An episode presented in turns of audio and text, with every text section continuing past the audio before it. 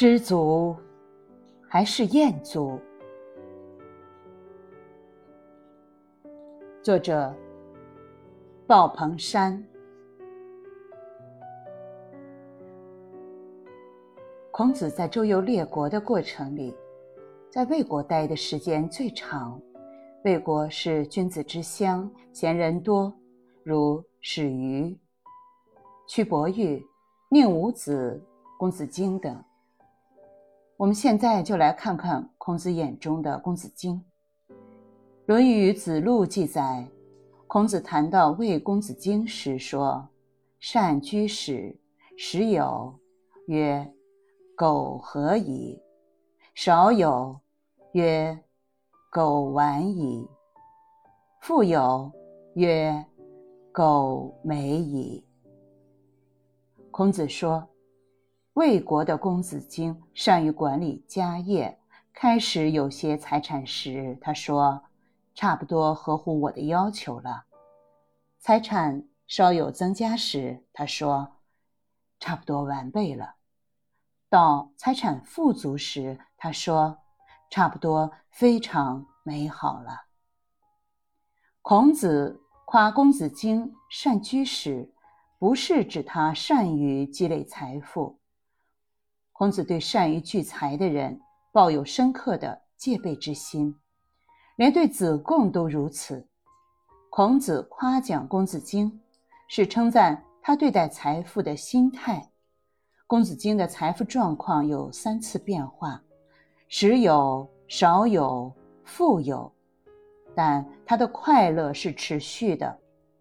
他在家庭财富积累的每一个阶段都很知足。不贪婪，不奢求，在有限的财富中感受到满足和幸福。下一阶段没来之时不奢求，下一阶段既来之时不拒绝。素贫贱行乎贫贱，素富贵行乎富贵。一句话，公子荆值得赞扬和学习的智慧在于知足常乐。知足常乐，一般人理解为懂得满足便会常常快乐，这样理解很好。但是，这个知足的知，不光是我们常说的懂得，还有感知的意思。因为，快乐不是源于对因和快乐的理性认知，而是来自对快乐生活的感性体会。懂得知足常乐的道理。并不能真的就因此而快乐。快乐在于我们的心灵能否在有限中感知无限，在单薄中感知丰富，在缺憾中感知圆满，在匮乏中感知充足。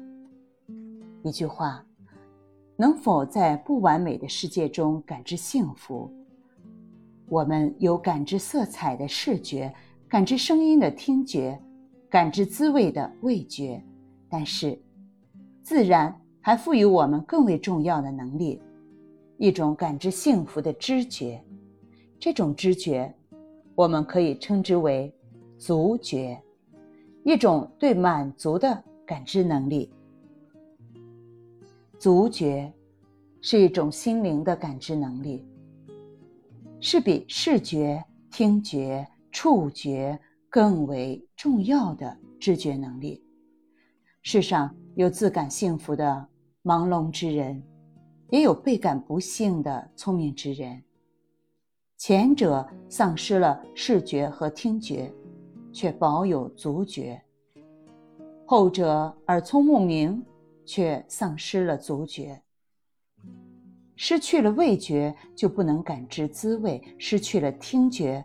就不能感知音乐，失去了视觉就不能感知色彩，而失去了足觉，就不能感知幸福了。足觉让我们感知人间的温暖，感知世界的诗意。拥有足觉，才会知足。多少失去足觉的人，沉沦于物欲之海。欲壑难填，贪得无厌，与物相认相迷，最终麻木不仁，灯红酒绿，醉生梦死。